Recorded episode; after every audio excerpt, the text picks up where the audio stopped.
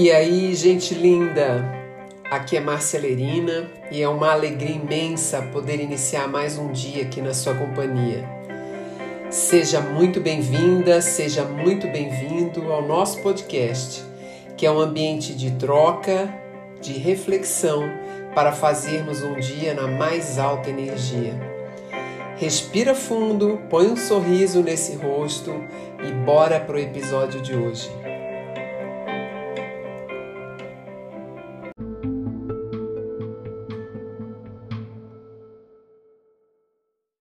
Então, a ebulição interior me permite trazer um tema que a gente precisa reconceituar, que é essa divisão que a gente faz de que existem situações na nossa vida que a gente denomina de coisas ruins, ou situações na nossa vida que nos colocam diante de temas que nos assustam e que nos metem medo.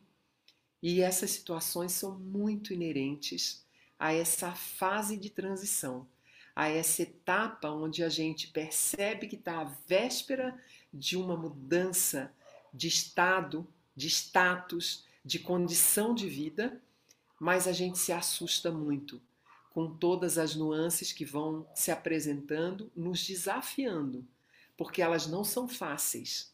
Elas podem ser complexas e podem nos convidar a ir para um lugar mais profundo de nós. E o que, que a gente faz quando a ebulição interior começa?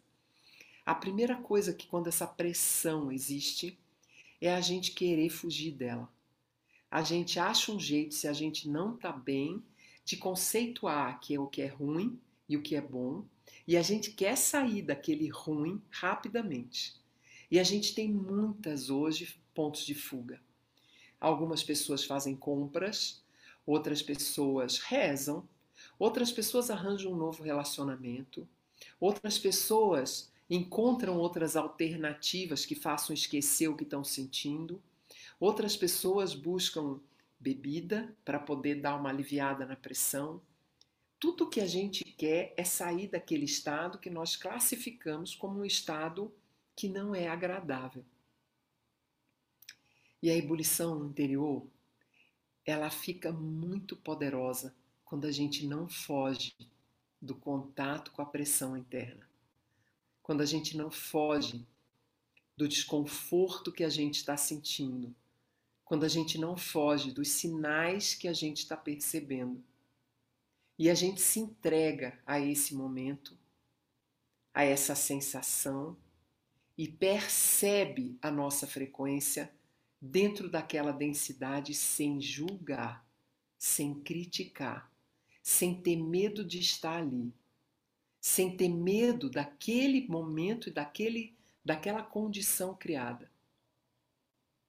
E olhando para isso sem medo, a gente conseguir entender os sinais que esses processos, que esses sentimentos, que essas situações, que essas pessoas, que esses conflitos que essas sensações de desconforto estão nos trazendo.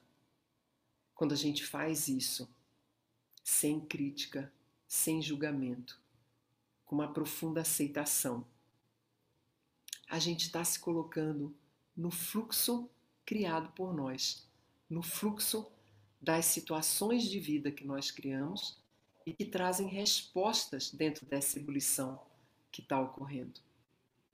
E é só quando a gente não resiste a essa ebulição. É só quando a gente se permite essa entrada, essa energia misteriosa e desconfortável fazer parte da nossa vida, que a gente pode achar o ponto de salto, o ponto de transformação. Quando a gente foge, a gente nunca consegue conectar essa vibração no processo mais transformador dela. A gente fica bordeando, bordeando, bordeando, bordeando. E por isso que a gente repete muitas vezes essas sensações desconfortáveis ou as mesmas situações que a gente já viveu. E o convite